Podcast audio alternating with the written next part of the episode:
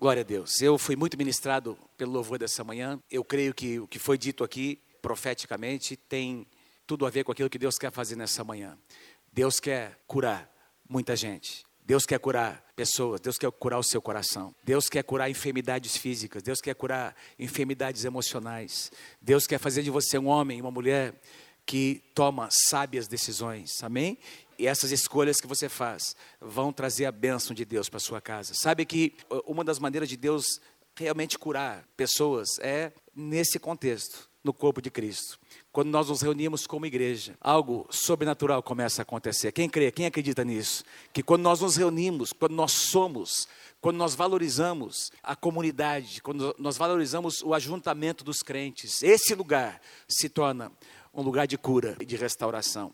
E eu quero continuar nessa manhã, na mesma linha do que a pastora Mônica ministrou a semana passada. Nós, na verdade, temos conversado nessas últimas semanas, não apenas com o nosso presbitério, mas com os pastores de área, e temos falado sobre, uh, reunimos os nossos supervisores agora, a semana passada, tivemos um tempo muito especial, de reciclagem, de rever algumas coisas, rever princípios e falar sobre o pastoreio do nosso povo. É, vimos, é, falamos sobre números, falamos sobre pessoas. Na verdade, números representam pessoas. Números são importantes para nós porque as pessoas é, são mais importantes. Não é? Os números representam pessoas. E falamos sobre a necessidade, compartilhamos sobre a necessidade que existe, que de nós assumimos um compromisso com a casa de Deus. Queridos, eu não sei como isso soa no seu coração. Quando você recebe uma palavra como essa que a pastora Mônica ministrou a semana passada, ela ministrou falando sobre três verdades: negar-se a si mesmo, tomar a nossa cruz e seguir a Jesus. E essas três declarações têm as suas implicações, têm o preço que se, a ser pago. Compromisso sempre exige algum tipo de preço. Amém, queridos? Compromisso, casamento exige um preço. Relacionamentos exigem um preço. Investimento na vida dos seus filhos, dos nossos filhos, exige um preço. Não é? Hoje nós estamos vivendo numa sociedade é, totalmente descompromissada. A pastora Mônica citou alguns exemplos. Totalmente descompromissada. O pai não quer exercer mais, está abrindo mão. Não é? O marido, o homem, está abrindo mão do seu papel. E nós vemos uma inversão de papéis no casamento, nós vemos pais que estão se omitindo de incutir, ajudar a forjar a identidade do seu filho, da sua filha.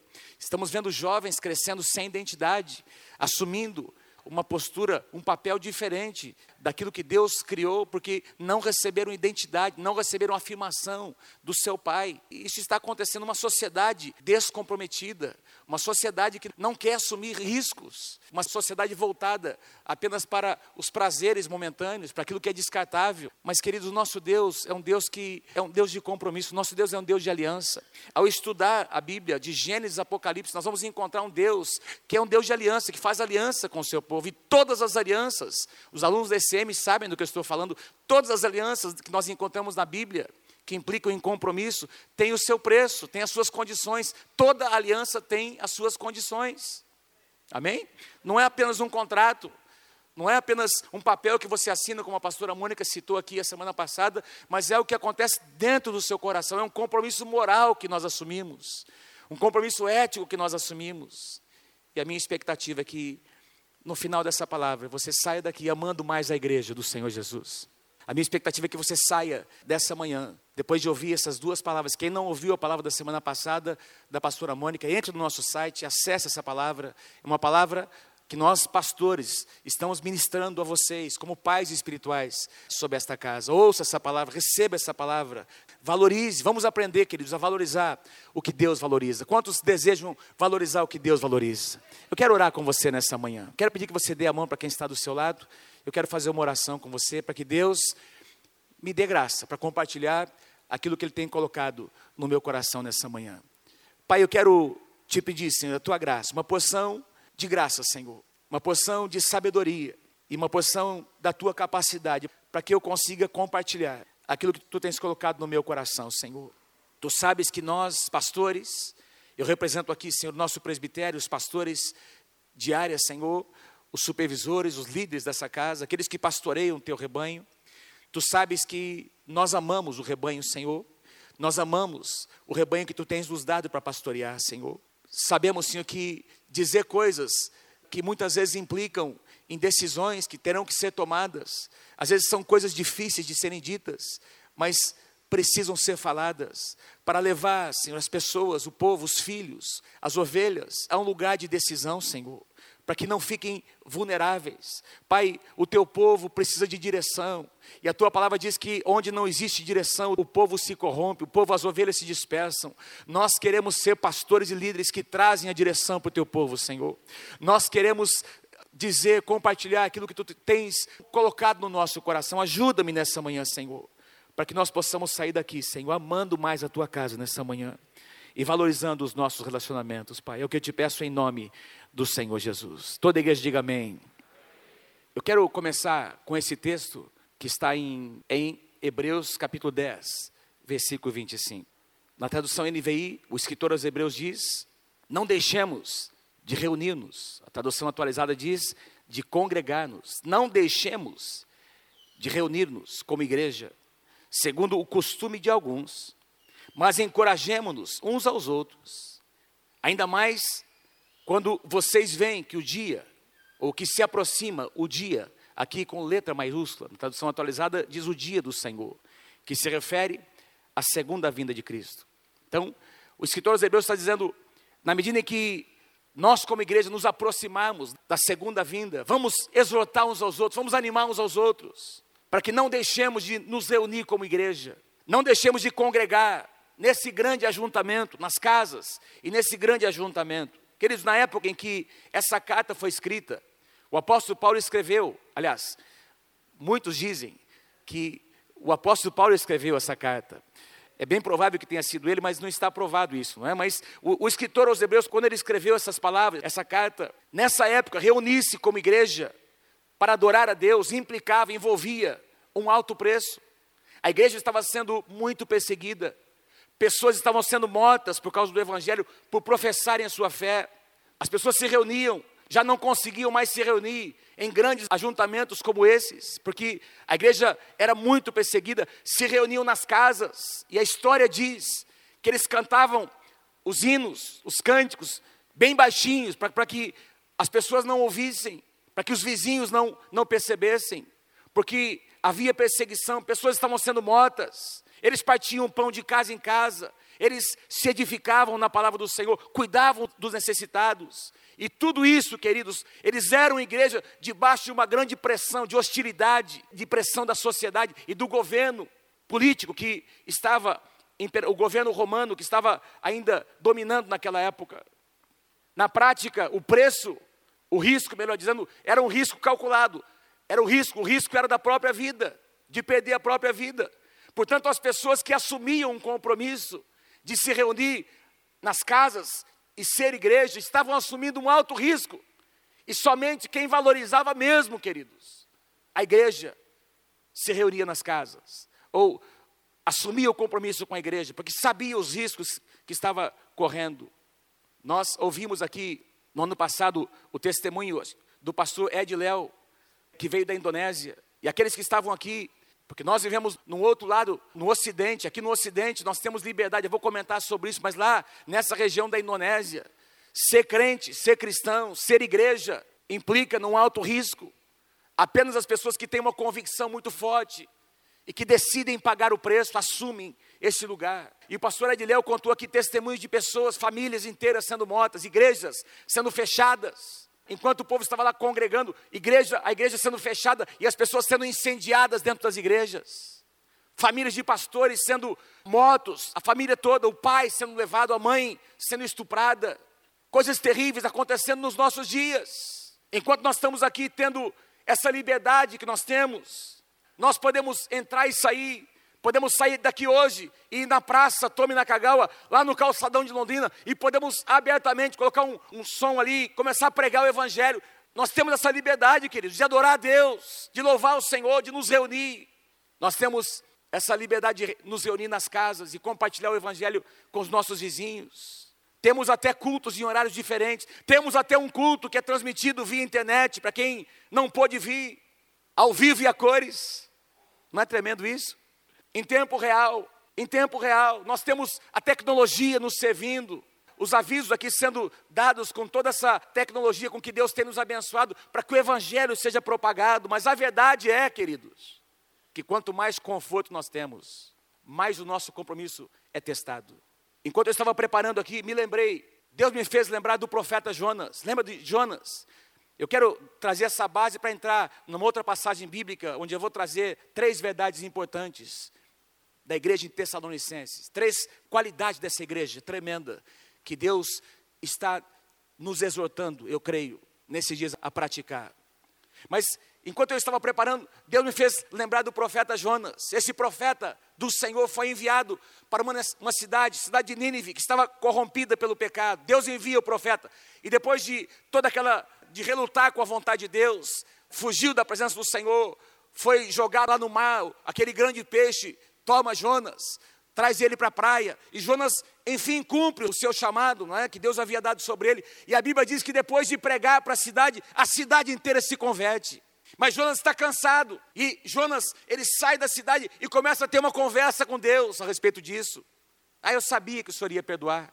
Bem que eu sabia. Desde o começo eu sabia que o Senhor ia perdoar. Porque o Senhor é um Deus cheio de misericórdia. Mas falando isso, numa conotação negativa. Jonas estava cansado. O que é que Deus faz? Deus permite que Jonas descanse um pouquinho. Vai descansar, Jonas. Às vezes nós precisamos descansar, não é verdade, gente? Quem já percebeu que você fica mais irritado quando você está com fome e cansado? Só eu? Não. Quem já... Pergunta para sua esposa, ela vai te ajudar com isso. Quando você está com fome e cansado, você fica chato, meu. Eu fico. É verdade, bem? você também, né? Não, eu fico mais chato que você. Mas aí Deus diz para Jonas: vai descansar, Jonas. Aí Jonas deita lá, descansa. E o que é que Deus faz? Deus diz que ele preparou. Eu vou ler para você, não coloquei aqui, mas vou ler, ler para você o que aconteceu. Jonas capítulo 4, versículo 6. Então fez o Senhor nascer uma planta que subiu por cima de Jonas para que fizesse sombra sobre a sua cabeça, a fim de o livrar do seu desconforto. Que Deus maravilhoso esse, né, gente? A fim de o livrar do seu desconforto. Jonas, pois, se alegrou em extremo por causa da planta. Então veio lá uma, uma árvore, alguma coisa, veio um ramo, e veio aquela sombra maravilhosa. E Jonas esqueceu que Deus tinha, esqueceu das pessoas que tinham se arrependido, que eram inimigos de Israel. E ele começa a agradecer a Deus. Diz que ele se alegrou em extremo. E dormiam debaixo daquela sombra, debaixo do conforto que Deus havia dado. Quantos de vocês são gratos? Porque Deus tem te dado muito conforto nesses dias. Deus tem te abençoado, amém, com uma casa, Deus tem te dado um emprego, Deus tem te dado um carro. Queridos, eu me lembro, a igreja Nova Aliança, eu lembro da época da tenda, eu lembro da época da rua Itapicuru, queridos. Lá na frente da igreja de Itapicuru, logo no começo, dava para contar nessa mão o número de carros dos irmãos que tinham, aqui nessas duas mãos. Hoje você vai aqui fora, nós temos que colocar guarda para cuidar. Nos dois cultos nós temos aí em média mais de 600 carros. Você está sentado numa cadeira muito confortável. É bom demais ou não é? Ar condicionado, um som maravilhoso como esse. Olha que coisa linda. Quem pode dar graças a Deus? Quem pode aplaudir o Senhor por tudo que Ele tem nos dado? Deus tem sido muito bom, queridos. Deus tem sido maravilhoso. Deus foi maravilhoso com Jonas. Mas a Bíblia diz, lá nos versículos seguintes, que Deus fez com que um verme viesse para correr assim, a base da planta. E essa planta secou, gente. E quando essa planta secou de uma hora para outra, o sol começou a, a, bater na careca de Jonas. Não sei se ele era careca, mas talvez, né? Bateu o sol em Jonas. É que toda figura que eu vejo de Jonas parece ele lá careca, não é? Então não sei de onde que os caras tiram isso, mas esse sol começou a bater. E aí Jonas começa a murmurar de novo. Começa a questionar Deus e chega a pedir a própria morte. Um profeta do Senhor. Ah, é melhor morrer do que viver. É que absurdo um negócio desse. Que Deus que é esse? Que ontem me abençoa e hoje não me abençoa mais. O que, que é isso, meu Deus? E ele começa a questionar. E aí Deus, porque Deus usou, Deus queria usar essa figura para tratar, para mostrar alguma coisa para Jonas. E Deus diz para Jonas: quer dizer que você tem dó de uma planta? Você está questionando por causa dessa planta que nasceu ontem e morreu hoje. E eu não vou ter misericórdia de uma cidade onde há 120 mil pessoas que não sabem discernir entre a sua mão direita e a sua mão esquerda. Jonas, eu sou um Deus de misericórdia, Jonas. Tudo que eu faço é para tocar as pessoas, para abençoar as pessoas, para restaurar famílias. E você está preocupado com o seu conforto. Você está preocupado com o seu conforto, Jonas. Essa foi a lição que Deus queria dar. Mas a verdade para nós é que quanto mais conforto nós temos, mais tentados nós somos a não assumir compromissos. Não é verdade, queridos? Por isso, o escritor diz aos Hebreus: não deixemos de nos reunir. E ainda mais quando o dia do Senhor se aproxima, foi Jesus quem disse, Mateus capítulo 24, que nos últimos dias o amor de muitos se esfriaria. E quando Jesus fala sobre isso, está falando sobre os crentes, os crentes no Senhor, aqueles que foram lavados pelo sangue de Jesus, o amor de muitos crentes iria se esfriar. Por quê, queridos? Por causa da sociedade, por causa da influência da sociedade onde nós vivemos. E aí o escritor diz, aqui aos Hebreus, encorajemo-nos uns aos outros. A palavra encorajar aqui, olha que coisa linda. Eu fui procurar no grego, não é essa palavrinha, o que, é que, que ela significa? É essa palavra paracaléu, que é da mesma raiz da palavra paracletos. Lembra quando Jesus disse que quando ele fosse recolhido ao Pai, ele enviaria o Espírito Santo, que é o nosso consolador. A palavra consolador em João, que Jesus diz que enviaria o Espírito Santo como consolador, é a palavra paracletos. A mesma raiz da palavra paracaléu, encorajar. Aqui o escritor está dizendo: olha, o que o Espírito Santo faz de nos encorajar. Quem aqui é encorajado pelo Espírito Santo? Quem aqui foi alcançado pelo Espírito Santo? Se eu e você estamos aqui, é porque a Bíblia diz que o Espírito Santo nos convenceu um dia do pecado, da justiça e do juízo. Amados, em momentos de perda, em momentos em que nós nos sentimos machucados, feridos, em que não há consolo humano, o Espírito Santo está presente para consolar o nosso coração. O Espírito Santo é o nosso paracleto, o nosso consolador. E aqui o escritor diz: olha, vamos consolar, vamos encorajar, vamos animar uns aos outros, para que as pessoas não deixem de congregar, porque elas serão tentadas a isso.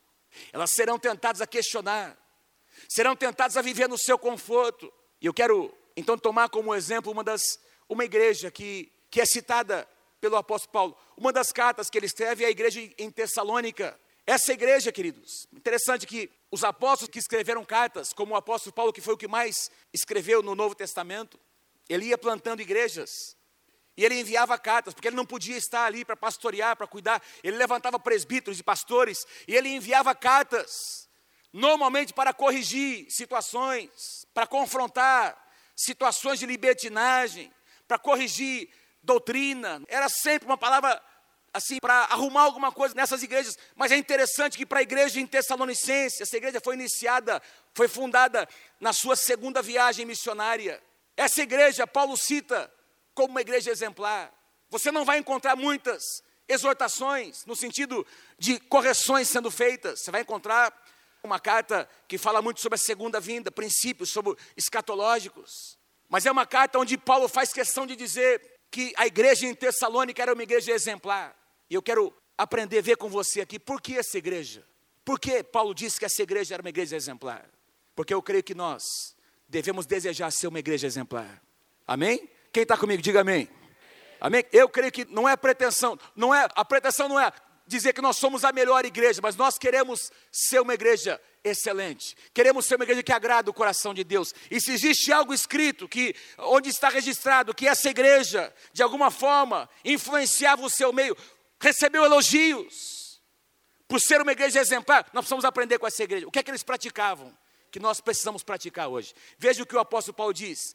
1 Tessalonicenses capítulo 1, versículos 2, 3 e 6 a 8. Sempre damos graças a Deus por todos vocês. Tradução NVI mencionando-os em nossas orações. Lembramos continuamente, diante do nosso Deus e Pai, o que vocês têm demonstrado, o trabalho que resulta da fé, o esforço motivado pelo amor e a perseverança proveniente da esperança em nosso Senhor Jesus Cristo. Que coisa linda, diga assim comigo: trabalho, esforço, perseverança. Amém? Três palavrinhas chaves. Versículo 6. De fato, vocês se tornaram nossos imitadores e do Senhor. E apesar de muito sofrimento, muita perseguição, como eu já havia falado, a igreja era muito perseguida, queridos. Apesar de muito sofrimento, receberam a palavra com alegria que vem do Espírito Santo. E assim tornaram-se o que, queridos? Modelo para todos os crentes assim tornaram-se modelo para todos os crentes. Versículo 8: Porque partindo de vocês propagou-se a mensagem do Senhor na Macedônia e na Caia. Não somente isso, mas também por toda a parte tornou-se conhecida a fé que vocês têm em Deus. Uau, que coisa tremenda. Paulo está louvando, Paulo está falando bem dessa igreja, porque se você pegar, comparar a carta à igreja de Tessalônica com a carta aos Coríntios, você vai perceber a diferença, queridos. Em Coríntios só tem burdoada, não é verdade? Só tem correção para aquela igreja. Uma igreja desequilibrada, uma igreja que não sabia mover nos dons, uma igreja que na hora da ceia, de participar da ceia, não participava com respeito, as pessoas iam para comer na ceia, não tinham entendimento do que faziam, vez após vez o apóstolo Paulo confrontando, ajustando a doutrina, mas aqui para Tessalônica, para a igreja em Tessalônica, Paulo diz: vocês são uma igreja modelo, vocês decidiram pagar o preço do compromisso. Aleluia, Senhor. Esse aqui é o sonho de todo pastor, esse aqui é o sonho de todo líder. Três qualidades nós encontramos aqui no versículo 3, que me chamaram a atenção enquanto eu estudava nessa semana. Três qualidades que tornaram essa igreja uma igreja modelo, uma igreja tão especial. E Paulo cita aqui o trabalho, resultado da fé. O esforço, motivado pelo amor. E a perseverança, baseada na esperança. Gostaria que você lesse comigo. Vamos lá, comigo todo mundo junto. Gente. Vamos lá, número um. O trabalho, resultado da fé. Número dois, o esforço. Número três, a... Vamos trabalhar em cada uma dessas qualidades. Vamos tentar entender um pouquinho mais. Número um, o trabalho, resultado da fé. Fé aqui, existe aquela fé para crer em milagres. Existe a fé para crer no impossível. Essa fé citada aqui é a fé no sentido do que eu creio, é a minha fé, a minha crença o meu sistema de doutrinas, o meu sistema de valores. Fé aqui não é fé no sentido de crer no impossível, de milagres, de andar no sobrenatural. Enfim, fé aqui é o que eu creio, o que eu acredito, a minha fé, a minha crença. Então, o que nós entendemos aqui, o trabalho, o resultado da fé, é que o que eles acreditavam tanto, querido, no que eles estavam no projeto, que eles se envolviam no projeto, porque eles acreditavam. Eles acreditavam nos seus pastores, acreditavam no caráter dos seus líderes eles pagavam um preço, queridos, porque eles se doavam por uma causa que era maior do que eles, entendiam que a causa não era apenas um projeto de homens, era um projeto de Deus. Não era para agradar o projeto pessoal de um homem que quer colocar o seu nome em algum lugar numa placa, que quer se tornar conhecido, mas é um projeto que nasceu no coração de Deus. Então eles acreditavam, porque eles acreditavam, eles trabalhavam. A palavra trabalho, queridos, é uma palavra-chave no Novo Testamento. Chave. Nós temos algumas verdades que, em relação à palavra trabalho ou trabalhador, que nós encontramos no Novo Testamento. Por exemplo, Jesus, o próprio Jesus, ele animou os seus discípulos a orarem por trabalhadores. Mateus capítulo 9, versos 37 e 38. Leia comigo lá, bem forte, vamos lá. Mateus 9, 37 e 38, vamos lá. E então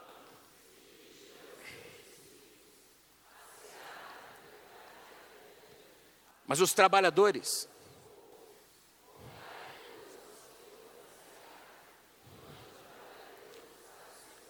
Amém? A seara é grande, os trabalhadores são poucos. Jesus não diz, orai pela seara. A seara representa as almas que precisam ser colhidas, alcançadas pelo amor de Deus. Então, Jesus está dizendo: olha, a seara está pronta. Não precisa orar pela seara, ore para que Deus levante líderes, trabalhadores gente que se engaje no trabalho, que entenda a visão, cuja fé, cuja crença, aquilo que eles acreditam, se torna a sua causa, e eles vão dar a vida por aquilo. Trabalhadores não são apenas seguidores. Diga assim comigo: trabalhadores não são apenas seguidores. Trabalhadores não são apenas espectadores. Diga comigo, não são apenas espectadores. Diga assim: trabalhadores não são apenas consumidores. Uau! O que é um consumidor? A nossa sociedade está se voltando, criando leis. É? Nós vivemos numa sociedade capitalista que valoriza o consumo. Sim ou não? Você vai hoje num restaurante, chega lá o garçom, tem uma família de quatro, cinco pessoas. Alguns anos atrás, era, tinha, o que, que tinha para tomar? Coca, Coca-Cola, não é? Guaraná, tubaína, né?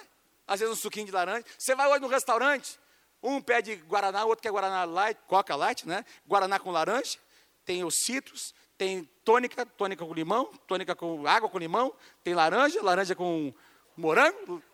tem abacalã, que é abacaxi com hortelã, tem suco de abacaxi, tem. O que mais?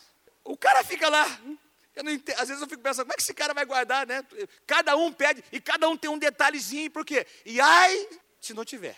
Não é verdade que eu estou dizendo? Você vai numa loja de sapato, hoje, numa loja de sapato, meu Deus do céu, eu passo assim, é esse que eu quero.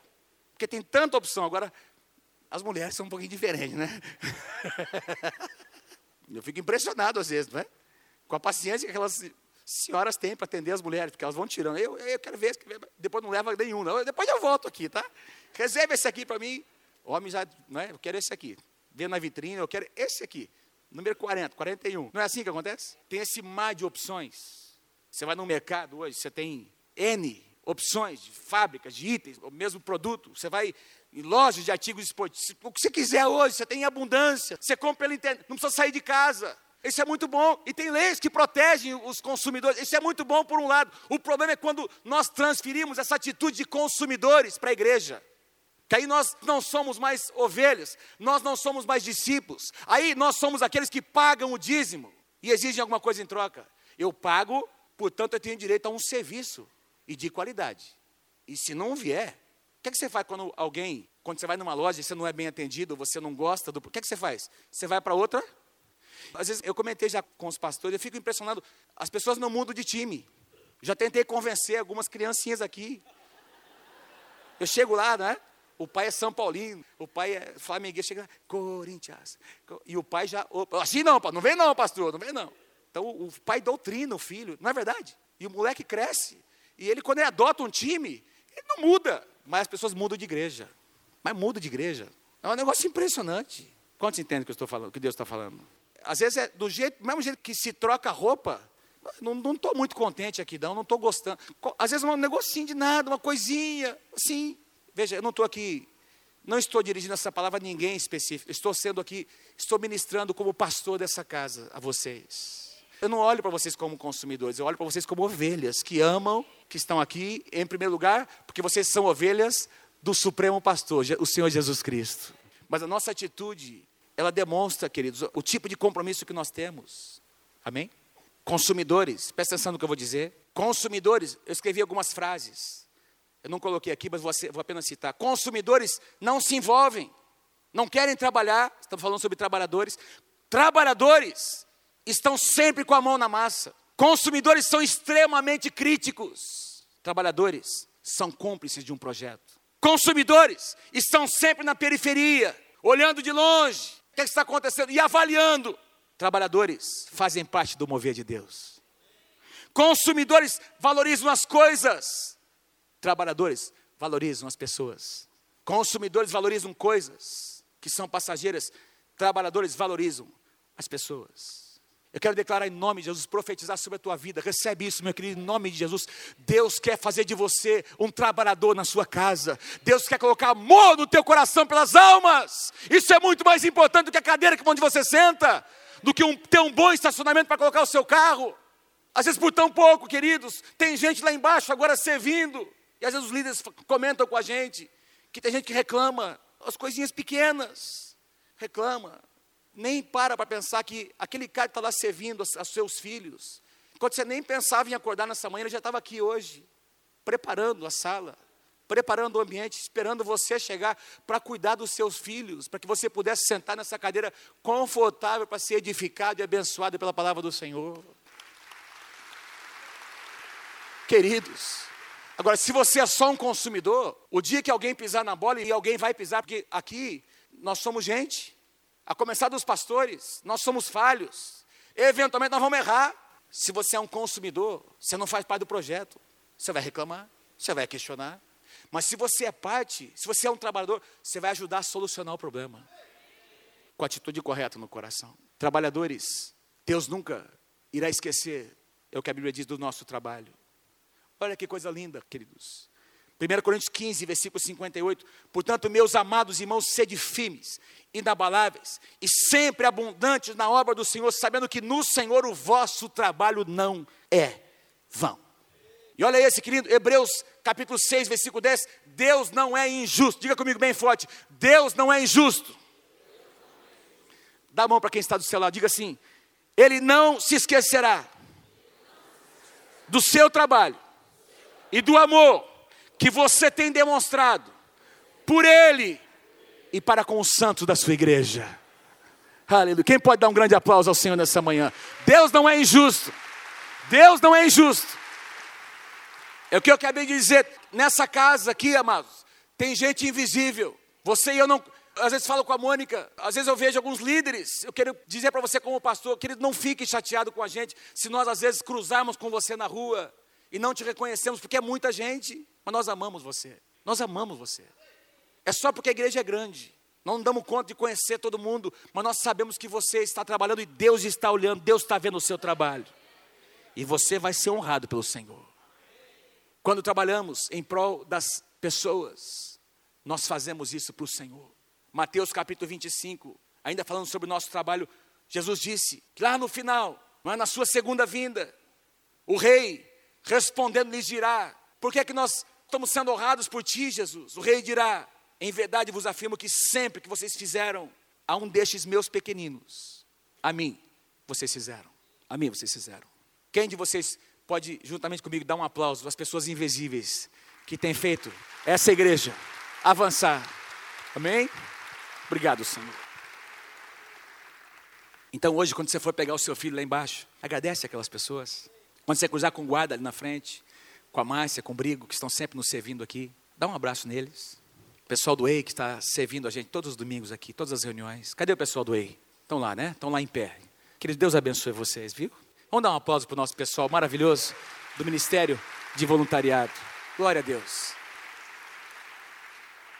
Em último lugar aqui, dentro dessa, desse tema do nosso trabalho, o nosso trabalho influencia gerações. Diga assim, o nosso trabalho toca gerações.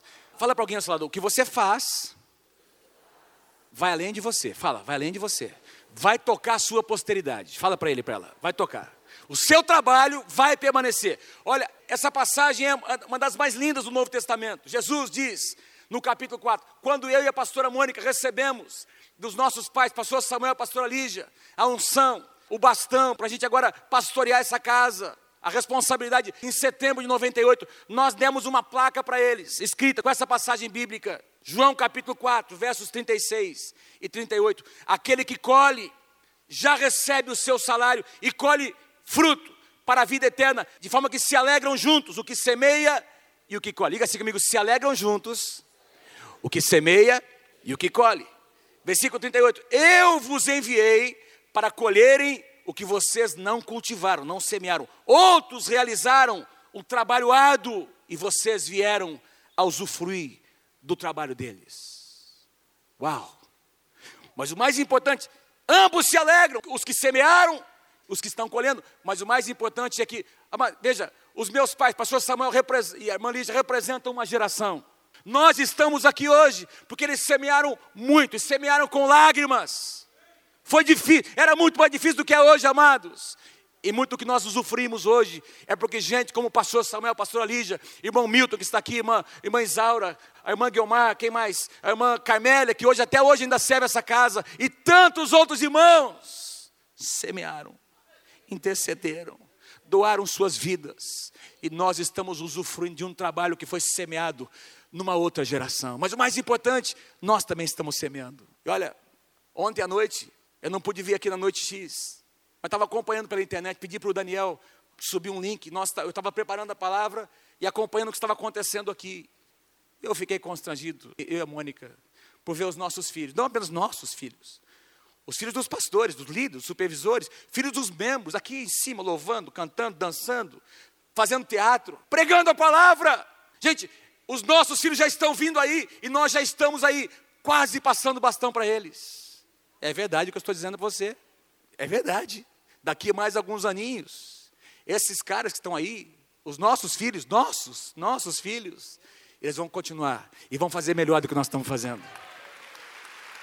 Porque você trabalha. Quando você trabalha na casa do Senhor, Deus trabalha para você. Deus envolve tua família. Os teus filhos estão vendo o teu exemplo. O que você diz sobre a igreja, o que você fala sobre os seus pastores, o que você declara sobre a visão da casa entra no coração deles e permanece. Se você ama a casa de Deus, eles vão amar a casa de Deus. Se você não ama, se você questiona se os seus pastores são a refeição, de domingo à noite, depois do culto na sua casa. Se você se reúne depois do culto para falar mal da igreja, do que aconteceu, seus filhos estão vendo, estão ouvindo. E é uma semente no coração deles. Eu não estou dizendo que não tem coisa para corrigir, vamos corrigir. Mas tem um jeito certo de corrigir, queridos. Uma das coisas que eu aprendi com meu pai, eu fui um pouquinho arteiro na minha infância, sabe, gente? Apanhei um pouquinho. Meu pai foi chamado algumas vezes na escola lá, sabe? Vou confessar para vocês aqui, fui suspenso mais de uma vez na escola. Eu não era aquele aluno que tinha sempre as melhores notas, não. O meu irmão Jonas, 9, 10, 9, 10.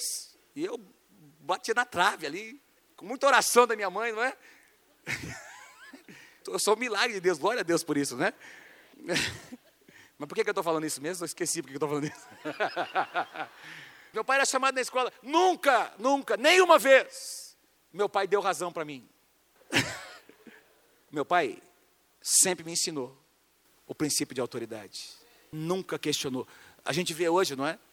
Às vezes os pais nem sabem o que aconteceu e defendem seus filhos como se os seus filhos fossem o meu, a minha filha, o meu filho, não é impossível que ele, é impossível ele ter feito isso. Fez. Teu filho é carnal, é igual o meu, igual eu era.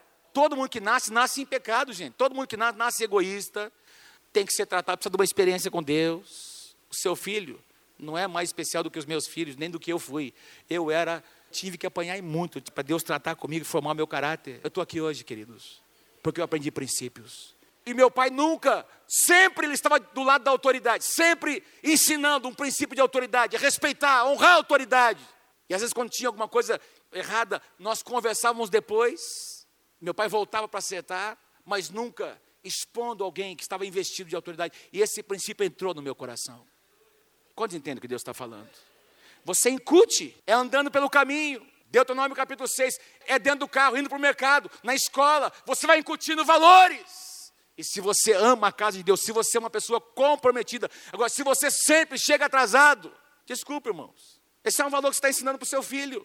Você vai para o cinema, quem é que gosta de ver um filminho de vez em quando? Eu gosto. Pode levantar a mão, pode levantar, é verdade. Se atrasa para ir no cinema, você vai falar a verdade, se atrasa. Você sabe que vai perder o filme, você vai perder, você está pagando por aquilo. Por que, que nós atrasamos para chegar na casa do Senhor? Ah, pastor, fui estacionar, não tinha lugar. Se você viesse 10, 15 minutinhos mais cedo, você ia encontrar mais lugar para estacionar. Teu filho está com você, ele está vendo, percebendo o que você valoriza, o que é importante para você. Amém? Quantos querem aprender a amar a casa do Senhor? Gerações. Deixa eu abrir meu coração com vocês. Quando nós assumimos o pastorado da igreja Nova Aliança, você sabe que, que quando uma nova geração assume, não é? E toda uma nova geração foi levantada de líderes, pastores. Meus pais continuam com a gente até hoje, estão participando. Falei com a minha mãe hoje de manhã, com meu pai, estão ministrando em Araçatuba. Mas tem as comparações que as pessoas fazem, tanto de um lado quanto do outro. Não foi uma nem duas vezes que eu, depois de pregar, algumas pessoas vinham para mim para dizer: Puxa, mas você prega, hein? Assim, o que tinha assim na conotação era, era uma certa comparação, não é? Mas é muito melhor ouvir você.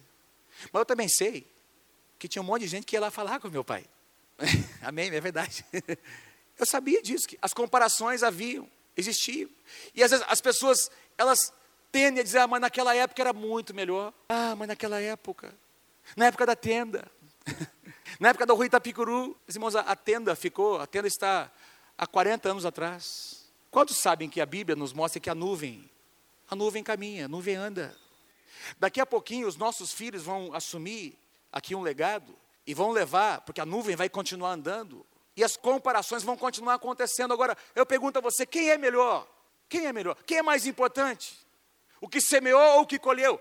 Veja comigo essa passagem, porque na igreja em Corinto, aquela igreja que eu citei para vocês, cheia de problemas, as pessoas estavam dizendo: ah, eu prefiro Paulo, ah, eu prefiro o Apolo, ah, eu prefiro esse e aquele. E Paulo teve que escrever uma carta dizendo: olha, gente, presta atenção, quem é Apolo e quem é Paulo? Servos por meio de quem crestes, e isto conforme o Senhor concedeu a cada um. Eu plantei, eu plantei essa igreja, Apolo continuou o meu trabalho, mas o crescimento veio de Deus. De modo que nem o que planta é alguma coisa, nem o que rega, nem o que colhe, mas o importante mesmo é Deus que dá o crescimento. Uau, que coisa tremenda! Que coisa tremenda, amados. Portanto, sabe o que nós queremos? Nós queremos é abençoar a próxima geração. Você cada vez mais vai ver os filhos dos líderes, supervisores e de vocês que são membros se envolvendo. Quem tiver o coração para se envolver, para se colocar no ministério, vai ter espaço nessa casa, porque nós cremos que Deus está levantando uma geração de jovens e adolescentes e crianças cheias do Espírito Santo, cheias do poder da palavra, e terão espaço nessa casa, amados. Nós as empurraremos para que elas cumpram o propósito de Deus, e cremos que será melhor do que os nossos dias. Se você crê, dá um aplauso, mas bem forte ao Senhor. Bem forte. Aleluia. A segunda qualidade dessa igreja, o esforço motivado pelo amor. O esforço motivado pelo amor. Esforço aqui literalmente é um exercício que produz até cansaço, não fadiga, mas cansaço. É aquele cansaço gostoso, aquele cansaço que traz realização de um dia de trabalho. Você produziu, você fez algo, você se doou, você colocou os teus dons, os teus talentos à disposição para ajudar pessoas, e no final do dia você põe a cabeça no travesseiro e vai dormir realizado, cansado, mas realizado, por quê? Porque você fez por amor, não por obrigação, não porque é da função fazer, mas existe um amor no seu coração que te leva, amados, nós ficamos constrangidos, quero apenas ler com você, Mateus capítulo 11, versículo 12, olha que lindo, Desde os dias de João Batista até agora, o reino dos céus é tomado por esforço. Por isso tem trabalho, tem esforço. Quem é que diz que não dá trabalho? Edificar o reino de Deus dá trabalho, gente. Preparar uma palavra que tenha consistência dá trabalho, são horas. Nós não estamos aqui brincando. Mas é demais ministrar uma palavra como essa e ver que está entrando no seu coração, produzindo vida, queridos. Vale a pena, é por amor, com esforço. E os que se esforçam se apoderam dele. Ontem nós tivemos, eu sei que nessa semana eu vi algumas fotos, inclusive vi o pastor Eduardo, a pastora Cidinha, com o Magno e a Regiane, ajudando, acho que um vizinho né, de vocês, deles, né? Não sei, alguém. Lá na casa do pastor Herbert e da pastora Bel. Estavam ajudando a restaurar a casa, é isso lá, Herbert? Re, ajudando a restaurar. Eu sei que muitas ações têm acontecido, né? Atos de compaixão. Na sexta-feira, pastor Rom me telefonou, porque há umas duas semanas atrás, nós fomos é? lá numa escola com alguns irmãos, supervisores, líderes. Fomos lá na escola, numa escola aqui da Zona Norte, e essa escola estava completamente detonada. E Deus colocou no coração do pastor Romo, dos seus líderes, supervisores, o desejo de restaurar essa escola. E eles mobilizaram toda a área pastoral. E ontem nós estivemos lá. E nós ficamos absolutamente constrangidos com o que nós vimos. Eu não sei se vocês conseguem ver aí algumas fotos que eu coloquei. Tiramos muitas fotos. Uma escola muito grande. E lá eles estavam, os irmãos, restaurando a mobília da, da escola, pintando as paredes, passando massa corrida, restaurando o parquinho, pintando o chão, restaurando a parte elétrica, trocando as lâmpadas, as luzes, trocando as cortinas das salas. E mais importante, tem o custo isso, não apenas de perder um sábado, um sábado em que o, o Brasil ia jogar, todo mundo lá, gente, estavam lá arrumando uma televisão para todo mundo assistir o jogo do Brasil juntos. Nem sei se conseguiram. Estava lá o povo trabalhando, gente. Quando eu cheguei naquela escola mais cheia de carros lá, e o povo, essas cortinas, tem um custo, são alguns irmãos da igreja, mas teve o custo do pano, dos trilhos lá, e o portão que vai ser trocado a 4, 5 mil reais, e todo levantando os recursos entre na própria área pastoral. Foi lindo de ver, absolutamente constrangedor. Um esforço que nasce a partir de um amor genuíno no coração. Gente, isso é ser igreja. Eu quero dizer para vocês, eu estou muito feliz com o que está acontecendo nesse ano. Isso é ser igreja. Fala para o teu irmão, parabéns, isso é ser igreja, meu irmão. Vamos continuar, vamos continuar, vamos continuar. Amém? Colossenses capítulo 3, versículo 23. Vamos ler juntos aqui ainda sobre o nosso esforço motivado pelo amor? Leia comigo bem forte. Colossenses 3, 23. Tudo quanto fizerdes, fazei-o de todo o coração, como para o Senhor, e não para os homens. Amém? Para o Senhor. Levanta suas mãos. Diga assim: o meu trabalho, Senhor o meu esforço, o meu envolvimento. Eu quero que seja, Senhor, de todo o coração, para ti, Senhor, e não para homens. Amém? Aleluia. A minha oferta, o meu dízimo, o que eu faço não é porque eu estou constrangido, porque tem alguém me cobrando, eu faço para ti, Senhor, como um ato de adoração, de todo o coração, é de dentro para fora. Eu quero só te lembrar nessa manhã, antes de nós irmos para o último ponto que na Bíblia nós encontramos duas expressões para a igreja. A igreja no sentido universal, todos os crentes que fazem parte, que são cristãos, crentes verdadeiros, espalhados pelo mundo. compõem a igreja do Senhor. Mas tem a expressão local, a expressão do corpo de Cristo que se reúne numa cidade. Na época da igreja de Atos e das igrejas que nós lemos aqui das cartas, havia uma igreja na cidade, era a igreja da cidade, não havia várias igrejas como nós temos hoje, expressões do corpo de Cristo. Era uma igreja. Todos eram cristãos, todos, aliás, foram chamados de cristãos porque eram parecidos com Cristo. Uma igreja. E o que eu quero dizer para você, queridos, é que esforço motivado pelo amor acontece no contexto de uma igreja local. Você não pode dizer que faz parte da igreja sem estar inserido numa expressão do corpo de Cristo, onde esse amor se manifesta, toca as pessoas, sai para fora, a partir de um lugar, amém? Querido? Isso é ser igreja. Isso é ser igreja. Tem muita gente extremamente talentosa, possuem dons e talentos incríveis, mas nunca aprenderam a se colocar debaixo de autoridade. Não vivem igreja, não vivem um senso de comunidade. Deus está chamando trabalhadores. Quantos aqui são trabalhadores para o Senhor Jesus? Levanta a sua mão. Pode aplaudir o Senhor, amém? Pode aplaudir. Plantados na casa do Senhor, florescerão nos átrios do nosso Deus. Leia comigo essa frase. O que é a igreja? Vamos lá. A igreja é formada pelo povo de Deus.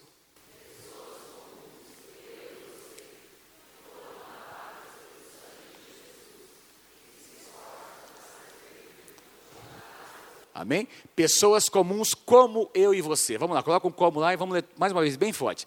A igreja é formada pelo povo de Deus. Pessoas comuns como eu e você, que foram lavadas pelo sangue de Jesus e que se esforçam para servir, motivadas pelo amor. Amém. Isso é ser igreja. A última qualidade que Paulo cita em 1 Tessalonicenses capítulo 1, eu vou encerrar com este ponto. A perseverança baseada na esperança. É a terceira característica dessa igreja em Tessalônica. Hebreus capítulo 10, versículo 23 diz: Apeguemos-nos com firmeza à esperança que professamos, pois aquele que prometeu é fiel. Esperança para eles, qual era essa esperança, queridos? Que eles professavam? Era a esperança da volta iminente de Jesus. Sabe o que significa isso? Eles viviam cada dia como se fosse o último dia da sua vida. Eles viviam, por isso não eram apegados a coisas, Diz lá em Atos que eles vendiam suas propriedades, doavam seus bens, abençoavam uns aos outros. Por quê, queridos? Porque não estavam apegados a coisas. Pastora Mônica falou aqui a semana passada como nós somos apegados em coisas. Eles sabiam que o que eles ganhavam, os seus recursos, era para abençoar a comunidade, era para servir a comunidade. Como eles esperavam a volta iminente de Jesus, não estavam apegados a coisas e valorizavam a vida em comunidade. E nós encontramos a passagem bíblica em Atos, que é uma das mais lindas, também que mostra a ação da igreja, a vida da igreja em Atos, capítulo 2, versos 42 a 47, que eu quero pedir que você leia comigo esses versículos, enche o peito de ar e leia bem forte comigo. Vamos lá, Atos capítulo 2, do versículo 42 a 47. Vamos lá. E perseverava.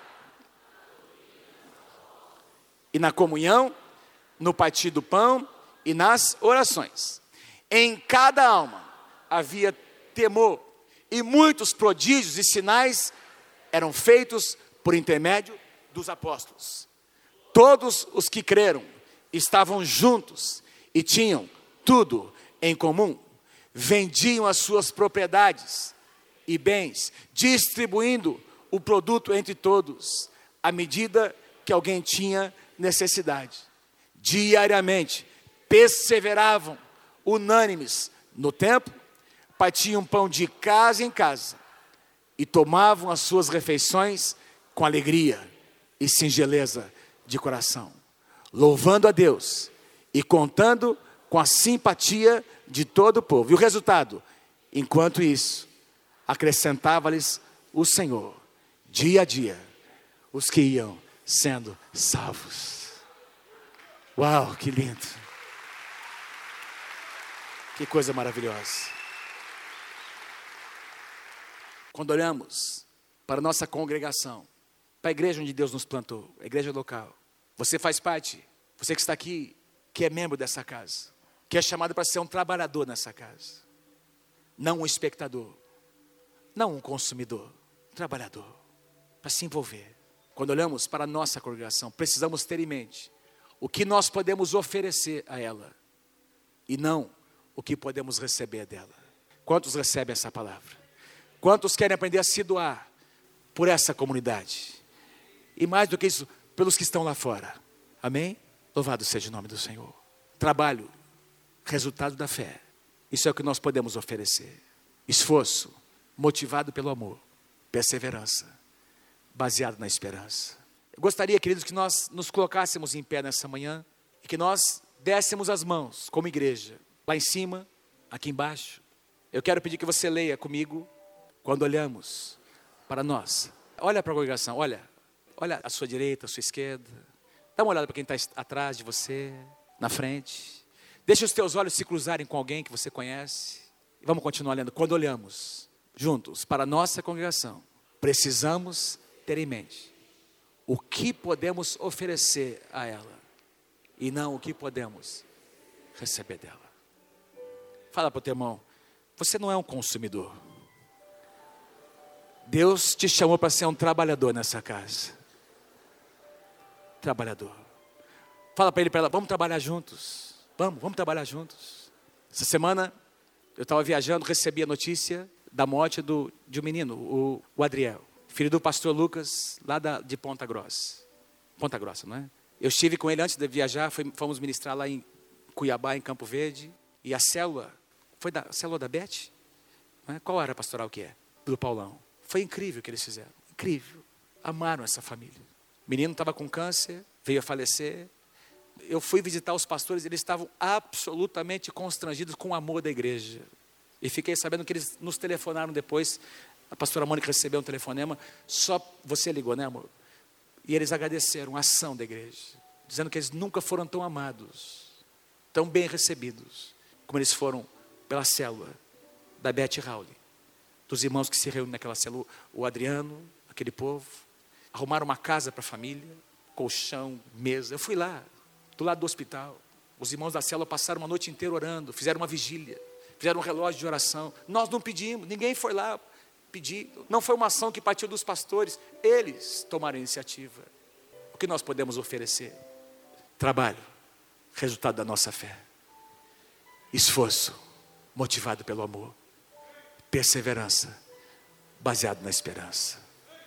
Amém? Trabalho, esforço, perseverança. Diga, trabalho, esforço.